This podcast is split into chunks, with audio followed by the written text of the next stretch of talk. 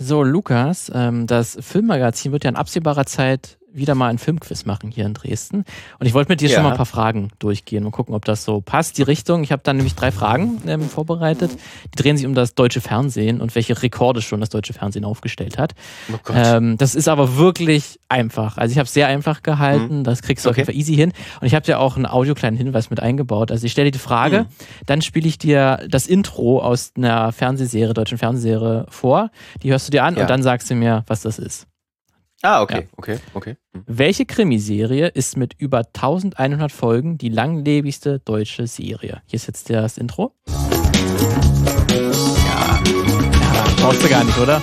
Tatort. Tatort natürlich, richtig. Hätte ich auch ohne Intro Hättest gesagt, auch ohne natürlich, aber ich wollte es nur noch mal vorspielen. Ist ja. äh, das ist ja natürlich mit, der wird seit 1970 äh, tatsächlich ausgestrahlt und da schon über 1100 Folgen. Gut, deswegen hm. zweite Frage.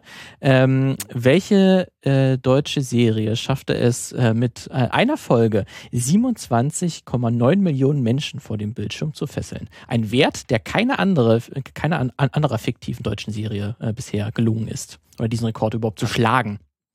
Ja, Tatort. pass auf. Nein. Das ist ein Hinweis. Was könnte das sein? 27,9 Millionen Menschen haben mal eine Folge von dieser Serie geguckt. Leider ist, wir sind jetzt, wir sitzen nicht gegenüber. Ich höre es ganz schlecht. Das, soll ich das nochmal machen?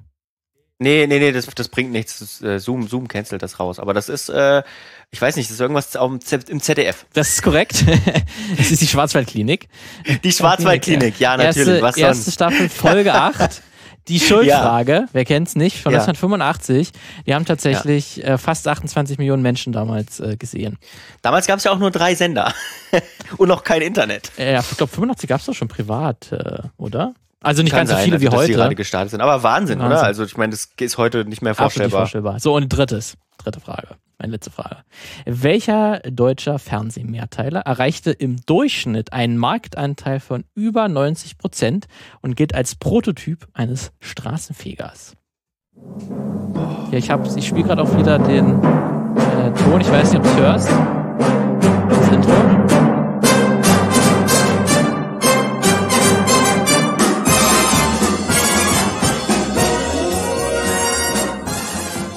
Jetzt kam es an, aber es sagt mir auch, um echt zu sein, nichts. Tja, das ist sehr gut. Deswegen dafür hörst du jetzt bitte das Filmmagazin.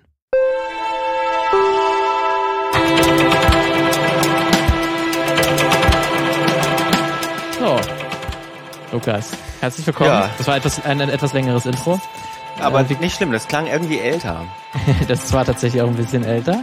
Aber bevor ich aufkläre, was das denn für ein Wahnsinns-Fernsehmehrteiler gewesen sein muss, müssen wir uns ja. erstmal, glaube ich, begrüßen ähm, und Hallo sagen zu der Welt da draußen.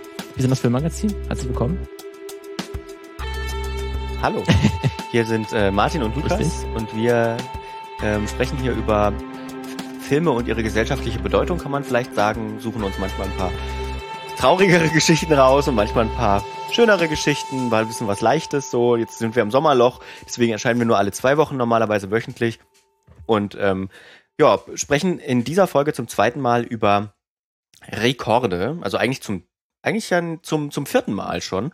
Wir haben im vergangenen Jahr schon mal über Rekorde gesprochen und haben jetzt aber gedacht, Mensch, das machen wir nochmal. Wir sind zwei freie Journalisten und machen diesen Podcast, wie gesagt, wöchentlich normalerweise, jetzt gerade zweiwöchig. Hallo. Hallo. In der letzten Folge ging es auch schon um Rekorde, hat uns äh, Lukas über Filmfehler etwas äh, erzählt und vor allen Dingen, welche Filme wohl zu den äh, Filmfehlerreichsten überhaupt gehören. Hört euch das auf jeden Fall an, mhm. wenn euch das interessiert. Ähm, aber ich starte jetzt, weil ich möchte euch nicht länger auf die Folter spannen, welcher Fernsehmehrteiler damals ähm, so eine krassen Zahlen äh, gezogen hat. Es war nämlich das Halstuch.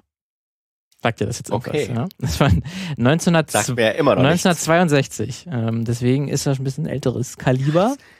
Das ist BRD-Geschichte. Das, das, ist da richtige BRD-Geschichte vom WDR auch produziert und darin geht es natürlich, wie sollte es anders sein, in, in Deutschland äh, um einen Mörder, äh, der in England aber seine Opfer mit einem Halstuch tötet.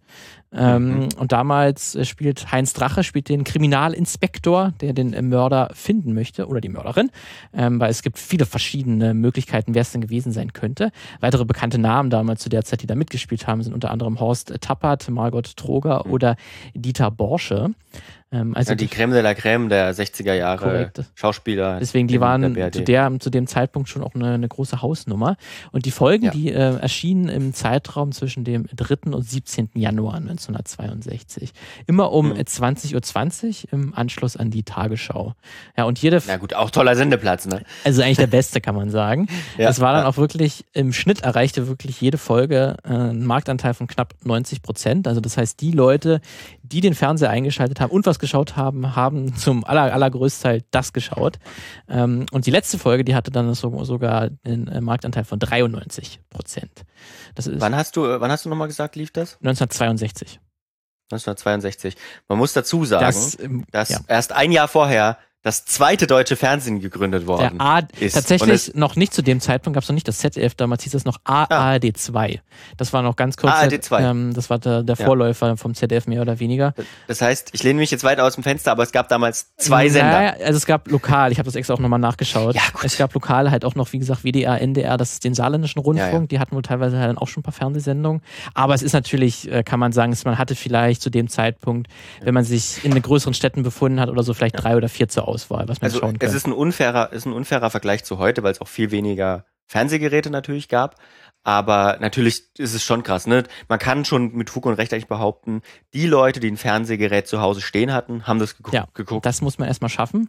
Ähm, also, im, also ungefähr haben dann alle Folgen so 15 bis 25 Millionen Menschen geschaut. So ganz genau kann hm. man das nicht sagen, weil es zu diesem Zeitpunkt auch üblich war, einfach, dass man äh, bei den Nachbarn oder bei den Freunden halt ja. Fernseh geschaut hat, weil ja. halt zu dem Zeitpunkt auch noch nicht jeder einen Fernseher hatte, der gerne das auch gesehen hätte.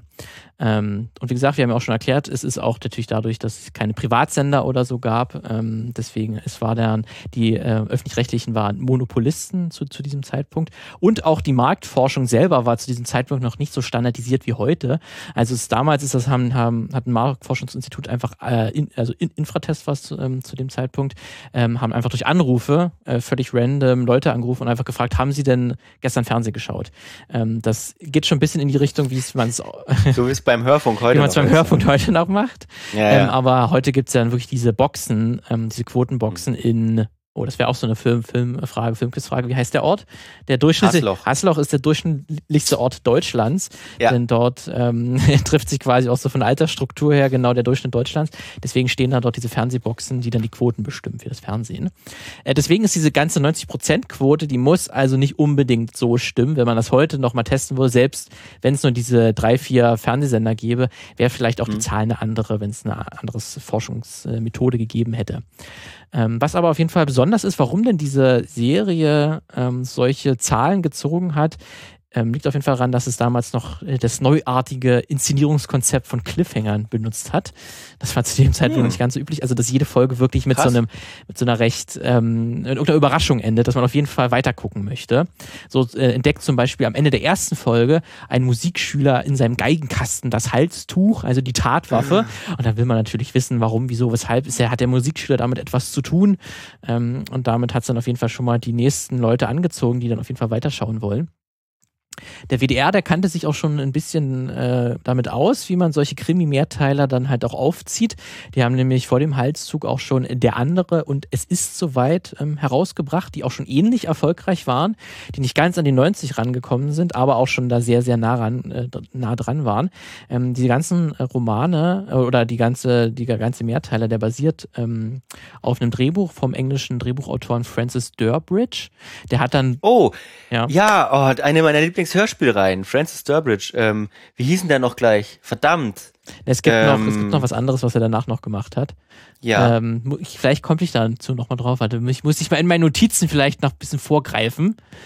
Äh, mit, äh, Paul Temple. Paul Temple. Ja, ich glaube, das könnte wirklich gewesen ja. sein. Ähm, ja, ja. Die haben auch sogar, auch mal, irgendeine Folge hat auch 90% Marktanteil auch gehabt. Ähm, die wurde halt auch von Francis Durbridge ähm, geschrieben. Mhm. Aber so, das, sein bekanntestes Werk zumindest in Deutschland zu dem Zeitpunkt, dann war halt dann dieser Krimi-Mehrteiler das Halstuch. Ähm, und mhm. er hat dann auch sogar aus diesen Drehbüchern, also zuerst wurden die Drehbücher geschrieben und danach hat er dann auch noch, noch einen Roman draus geschrieben.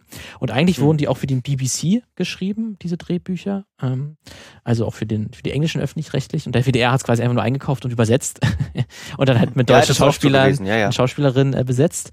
Ähm, so einfach war das dann. Ähm, und was halt der Durbridge auf jeden Fall, was so ein Unikat war an, an ihm, er hat mit sehr vielen Verdächtigen gearbeitet in seinen, ja. in seinen ja. äh, Büchern ähm, und Dreh, Drehbüchern vor allen Dingen. Also man, man hatte immer eine sehr große Auswahl an, an potenziellen Täterinnen und ja. jeder könnte es gewesen sein. Und in jeder Folge kamen auch nochmal neue Verdächtige hinzu. Das war also nicht unbedingt unglaubliches Wust an Leuten. Ja, deswegen war das war auch nicht immer logisch unbedingt, ähm, aber es funktionierte halt, auch gerade zu dem also es sind, sind teilweise fünf Stunden lange WDR-Hörspiele aus den, aus den 60ern, das ist schon krass. Äh, die machen aber auch wirklich noch Spaß, so unter dem Gesichtspunkt. Wer da mal einsteigen will, nur vielleicht ganz kurz, äh, es gibt von Bastian Pastewka, der hat sich dem mal, der ist ja so ein Krimi-Fan, und der hat sich da mal mit ein paar anderen KollegInnen hingesetzt und hat ähm, einen vermeintlich verschollenen Fall ähm, wieder neu aufleben lassen und macht so eine Art Meta-Hörspiel, ähm, sehr unterhaltsam auch und spricht halt sozusagen den Paul Temple und geht dabei aber auch auf diese alten ähm, Fälle ein und so weiter. Das ist sehr cool. Also das heißt, glaube ich, ähm, Paul Temple und der Fall, die heißen immer so Paul Temple und der Fall Conrad, glaube ich, ist das. Hm. Ähm, mit, nee, nee, das ist es nicht. Aber ähm, den gibt's auch. Die sind echt cool, kann ich wirklich empfehlen.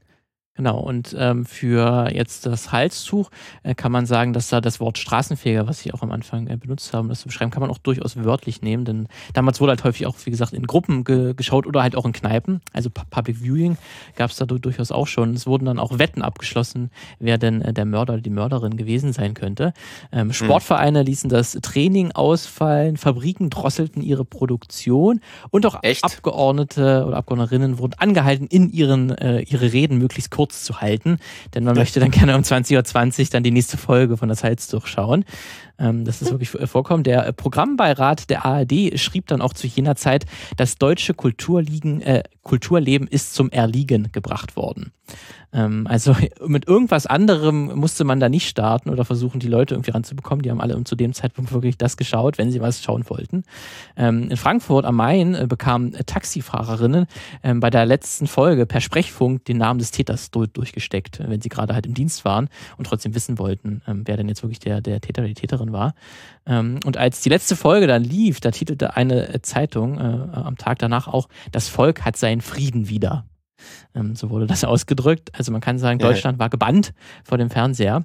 Ähm, es kam aber tatsächlich noch ein kleinen Skandal, kurz bevor die erste Folge ähm, ausgestrahlt wurde. Einige Zuschauerinnen wurden nämlich äh, vor der Ausstrahlung der letzten Folge gespoilert. Ganz gemein. Denn äh, oh. der Berliner Schauspieler und Kabarettist äh, Wolfgang Neuss, der wollte Werbung machen für seinen aktuellen Kinofilm Genosse Münchhausen. Mhm. Und er war ein bisschen angesäuert, ähm, dass hier mhm. das Halstuch die Leute einfach von der Straße fegt. Und deswegen mhm. hat er ein Großinserat äh, in, dem, in der Berliner Boulevardblatt Der Abend geschaltet. Und dort mhm. schrieb er, Ratschlag für morgen, nicht zu Hause bleiben, denn was soll's, der Halstuchmörder ist Dieter Borsche. Also Mittwochabend ins Kino. Ein Kinofan, in Klammern Genosse Münchhausen. Was für ein Arsch. Und tatsächlich war Dieter Borsche der Mörder. Deswegen hier auch nochmal ein Spoiler, falls ihr euch das mal anschauen wollt. Ähm, und Neues wurde dann wirklich als äh, Spielverderber der Nation hm. bezeichnet. Es gab Morddrohungen gegen ihn, hat er zumindest ähm, Spoiler. behauptet. Und die Bildzeitung hat natürlich das alles auch ähm, aufgegriffen und unter den äh, gleich ganz tief gestapelt natürlich gesagt, er ist ein Vaterlandsverräter.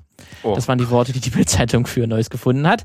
Ähm, Neues beteuerte selbst aber, dass er auch nur geraten hätte, denn er hatte die Folge zu dem Zeitpunkt auch noch nicht gesehen aber es gab dann danach das Gerücht, dass äh, sich äh, die Mutter und Ehefrau ähm, des äh, Schauspielers ähm, dass sich die, die, ähm, ja, die, die Mutter und Ehefrau des, des Schauspielers Dieter Borsche flüchtig kennen würden äh, okay. und bei einem Gespräch die Identität des Mörders ja weiter erzählt hätten, dass es da irgendwie dadurch, also die Ehefrau von, von Neuss und die Mutter vom, ja. vom Schauspieler Dieter Borsche so rum, ähm, die, die würden sich halt kennen und hätten das mal im Gespräch halt erzählt und dadurch hätte er das erfahren. Es wurde aber nie ganz bestätigt, woher es denn wusste, wusste oder ob es einfach nur halt Glück war, dass er einfach nur ja. so geschrieben hat, aber es war tatsächlich dann zu dem Zeitpunkt auch der richtige Mörder. Ja, der WDR reagierte auch entsprechend. Der war nämlich auch ein bisschen angesäuert, dass das so passiert ist. Mhm. Der äh, hat nämlich fortan mit Geldstrafe gedroht, wenn Schauspielerinnen oh. im Vorfeld von Krimis den Täterpreis geben. Ähm, also das äh, wäre dann auch nicht so gut ausgegangen. Ähm, und wer auch nicht an der letzten Szene mitmachte, der bekam auch erst gar nicht das Drehbuch. Also da wurden dann direkte Vorkehrungen getroffen, damit dann das nicht rausgeplappert wird.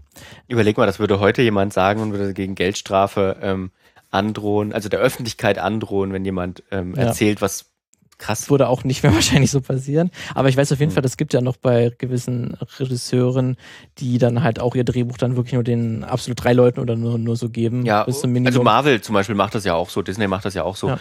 Nur, nur du kannst halt keine, also wenn du jetzt niemanden unter Vertrag genommen hast, jetzt in dem Fall, ne, der sich vertraglich verpflichtet hat, nichts zu sagen, zu, zu schweigen, dann kannst du auch niemanden belangen. Wenn jetzt jemand irgendwie einen Zettel auf dem Weg findet, so, weißt du? Ja. Krass. Ja, es gab aber noch, wir hatten ja schon angesprochen, dass es da noch ein paar andere Krimis gab, die ähnlich hohe Einschaltquoten zu dem Zeitpunkt hatten. Es gab auch einige Spielshows hier mit Hans Joachim Kuhlenkampf zum Beispiel, den, den großen mhm. Moderator, der hatte auch ähnlich hohe äh, Quoten einmal, aber so diese ganze, ich sag's mal, Hysterie wie beim Halstuch, wo wirklich man der Programm, der AD-Pro-Programmbeirat gesagt hat, dass wirklich das Kulturleben zum Erliegen gekommen ist, das war eigentlich nie wieder so der Fall. Also das war dann irgendwie doch nochmal so ein richtiges Ereignis, ein Fernsehereignis, worüber jeder gesprochen hat, der irgendwie darauf mhm. Lust hatte. Deswegen ist es halt dieses eine, dieser eine große Straßenfeger aus Deutschland, ähm, der wirklich damals dann Quoten gefahren hat, die seitdem so in der Art und Weise nie wieder eingefuhren wurden. Ähm, diese ja. ganz starken Einstellungen Einschaltquoten, die sind aber auch ein ganz interessantes, ganz in der Zeit oder Zeitzeuge eines interessanten Wandels, denn das mhm. Fernsehen ähm, machte äh, zu diesem Zeitpunkt halt auch um, sehr große Fortschritte, kann man sagen, ähm, zum Leidwesen des Kinos. Tatsächlich, ja. ähm, weil damals dann wirklich das Kino äh, rapide an Beliebtheit abnahm. Das lässt sich auch an ein paar Zahlen sehr gut erläutern. Also 1959, also noch äh, drei Jahre bevor das Heilzug ausgestrahlt wurde, ähm, produzierte das deutsche Fernsehen 45 Spielfilme, also wirklich Filme, die dann auch nur im Fernsehen liefen. Und zehn Jahre später waren es bereits 282. Also man hat die Zahl deutlich erhöht, deutlich mehr Geld auch reingesteckt. Ähm, und das ging auch das Ganze mit einem gewissen gesellschaftlichen Veränderung einher, also eine Suburbanisierung in der Mittel- und Oberschicht. Also das heißt, von der Stadt eher auf die Vororte ja. ähm, geflüchtet und auch eine Art Verhäuslichung, ähm, dass man sich auch so eine Art von Privatisierung, dass man sich mehr in die eigenen vier Wände sich orientiert hat und dass deswegen das Kino nicht unbedingt in der Nähe war oder so. Das war dann vor allen Dingen halt dann eher in Städten, Regionen und die waren dann einfach dann die Mittel- und Oberschicht, ähm, hat sich lieber dann in die Vororte geflüchtet. Ähm, mhm. Das Fernsehen war auch recht breit aufgestellt ähm, zu diesem Zeit oder halt wie heute auch noch. Es gab halt neben den Filmen halt auch Musik, Spielshows. Ähm, es wurden viele verschiedene Geschmäcker äh, angesprochen und es wurden halt auch manchmal internationale Filme gezeigt, die so gar nicht in, in den Kinos liefen oder halt nur für ganz kurze Zeit. Ähm, deswegen war halt das Fernsehen sehr attraktiv. Es war auch ein neues Medium, das gab es dann erst seit einem kurzen Zeitpunkt. Hm. Und das lässt sich auch sehr schön daran sehen, dass Ende der 50er Jahre, da verzeichneten deutsche Kinos noch jährliche Besucherzahlen von 800 Millionen Menschen. Also insgesamt, ja. die dann auch mehrmals natürlich ins Kino gegangen sind. Ende der 60er Jahre, also ungefähr zehn Jahre später, waren es nur noch 180 Millionen ja. Menschen, Menschen, also deutlich, deutlich weniger.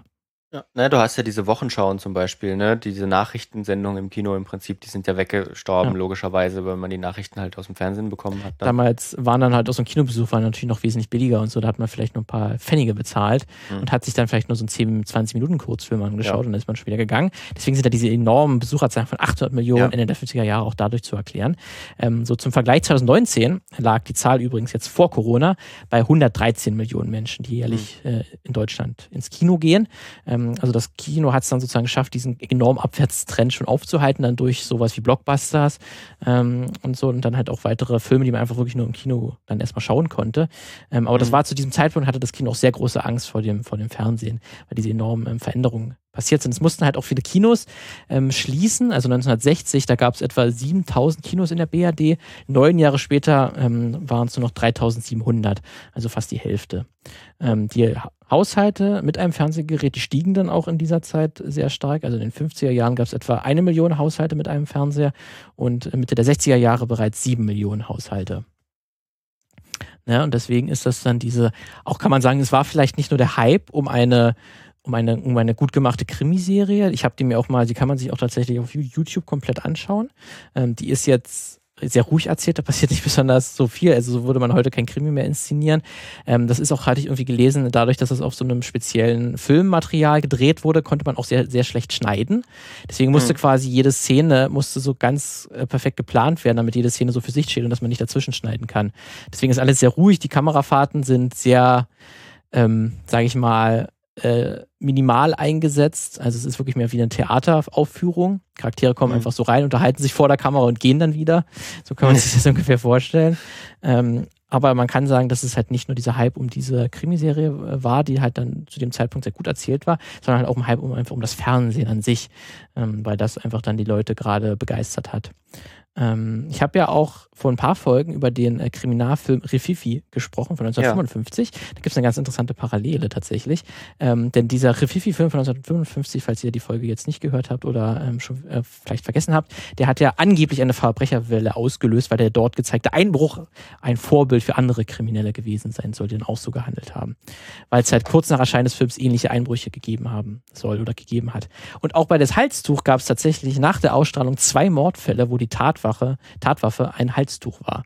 Und dann ging wirklich die Diskussion halt wieder los, ähm, ob, okay. denn, ob denn hier das Fernsehen in dem Fall uns zu Mördern macht mhm. oder uns zu Tätern macht. Und ich habe, es gibt tatsächlich beim äh, ARD, in der ARD-Mediathek, gibt es ein wunderbares Zeitdokument, was ich gefunden habe, was eigentlich für diese Folge nicht ganz so passt inhaltlich, aber für meine Folge über Rififi hat sie perfekt gepasst, weil da gibt es tatsächlich einen Talk, eine halbe Stunde Talk von 1962, als kurz nachdem die letzte Folge von dem Halstuch gelaufen ist, wo sich fünf Männer äh, darüber unterhalten, ob denn diese Vorwürfe stimmen oder nicht.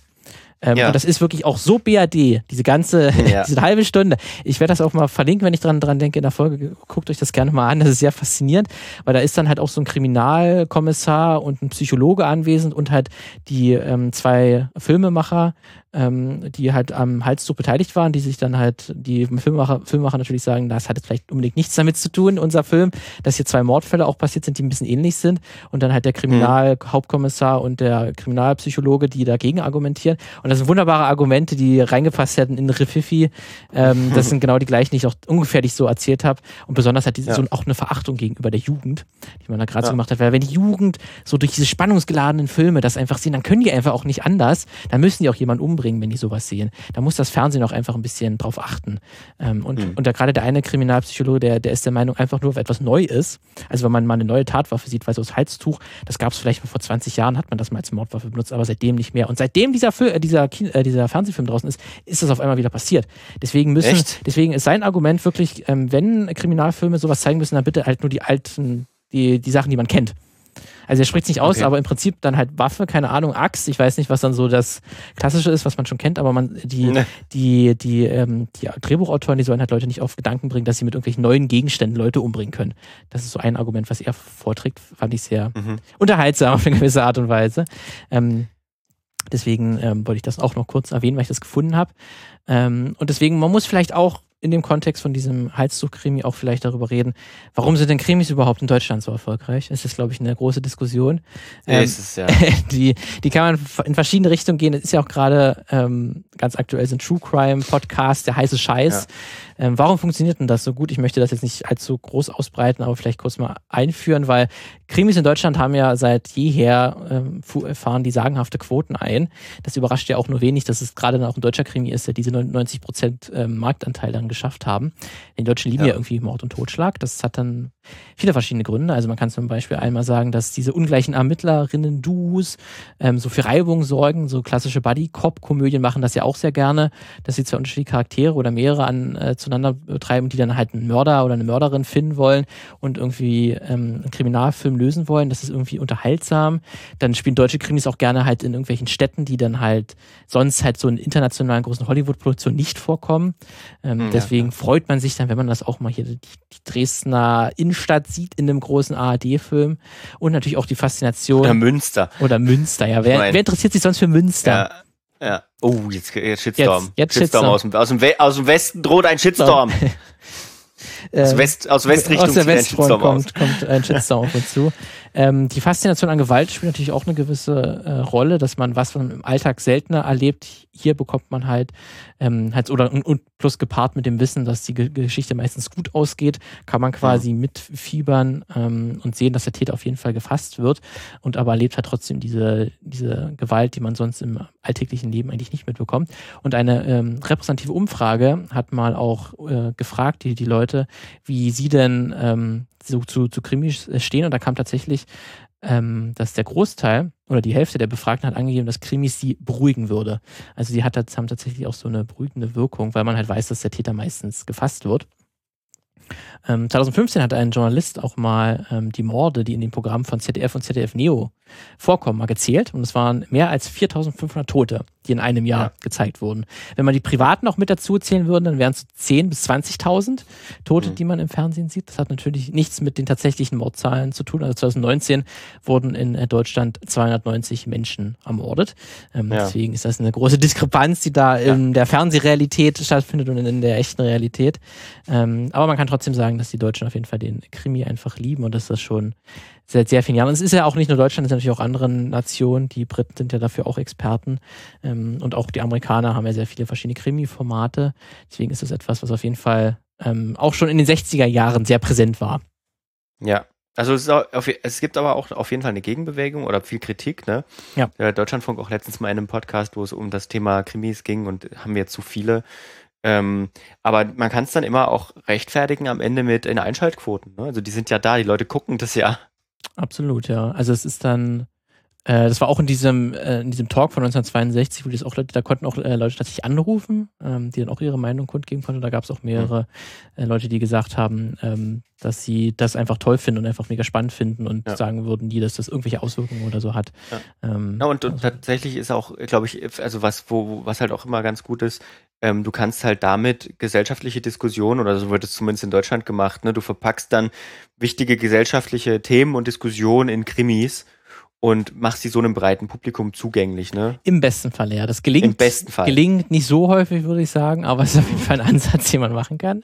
Es kommt darauf an, wie man gelingen definiert, weil gemacht wird es schon auf jeden gemacht Fall. Gemacht wird es, es wird auf jeden Fall auch geschaut, ja. deswegen, das ist auf jeden Fall gelungen, ja. Auch jetzt inhaltlich, darüber lässt sich natürlich Ja, reiten. das ist natürlich eine andere Frage. Gut, ja, deswegen wäre das auch schon meine kurze Ausfahrt gewesen oder Ausflug gewesen. Das Jahr 1962, ähm, wo jeder zumindest Mitte Januar eine Serie geschaut hat. Hm. und wirklich jeder darüber, fast jeder darüber geredet hat. Ich frage mich auch, ob das in der DDR dann auch re registriert wurde, weil das konnte man ja auch teilweise schauen. Ähm, das wäre mal interessant. Wäre interessant, ob man das auch mitbekommen hat, irgendwie, oder ob man dann irgendwie das nicht wollte zu dem Zeitpunkt. Ja. Obwohl ich bin mir ja auch gar nicht so sicher, wie das, man müsste sich mal angucken, wie ähm, die Verbreitung von Fernsehgeräten in Privathaushalten war in der DDR, glaube ich, sowieso niedriger. Ähm, will, ich, will ich jetzt aber jetzt, ist jetzt äh, Halbwissen ähm, ob es da zu der Zeit schon so eine Marktdurchsetzung gab, dass das überhaupt möglich war. Würde mich mal interessieren. Ja, oder ob es dann zumindest so eine illegalen Watchpartys gab oder so, wo dann halt 50 Leute. Naja, die Antennengemeinschaften, die gab es ja dann Die gab es ja auf jeden ne? Fall, deswegen, also. ja. Wäre das ja eigentlich gar nicht so, so verkehrt. Cool, spannend. BAD Altgeschichte. Yeah. Hat ein bisschen nach Rauch gerochen, glaube ich, jetzt. Ja, Folge, ein bisschen nach Rauch und so ein bisschen nach Bier auch abgestanden, aber war trotzdem interessant. Sehr gut. Dann würde ich sagen, ähm, wir verabschieden uns. Wir gehen, ja. wir gehen zurück in den normalen Alltag, in den Gegenwartsalltag ähm, und sagen, ja, wir hören uns, oder? In den Sommer, Sommerloch-Alltag. Sommerloch-Alltag, stimmt. Wir haben ja jetzt, sind ja etwas ja. nicht mehr ganz so äh, regelmäßig wie sonst, äh, ja. ver veröffentlichen wir. Deswegen hören wir uns dann erst in zwei, zwei Wochen zwei wieder. Wochen wieder, ja. Gut. Bis dann. Tschüss. Tschüssi. Eine Einfachtonproduktion 2021.